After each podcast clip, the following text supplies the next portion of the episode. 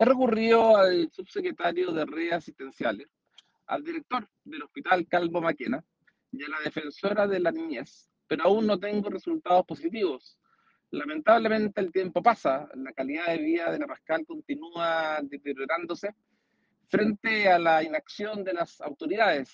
Esta operación es absolutamente necesaria porque es imposible que la niña pueda esperar todo este tiempo. La intervención la realiza exclusivamente una especialista de la clínica Las Condes, que no está dispuesta a operarla en el Hospital Carlos Maquena. No obstante, en dicho recinto le dieron siete años de espera para que pueda ser intervenida.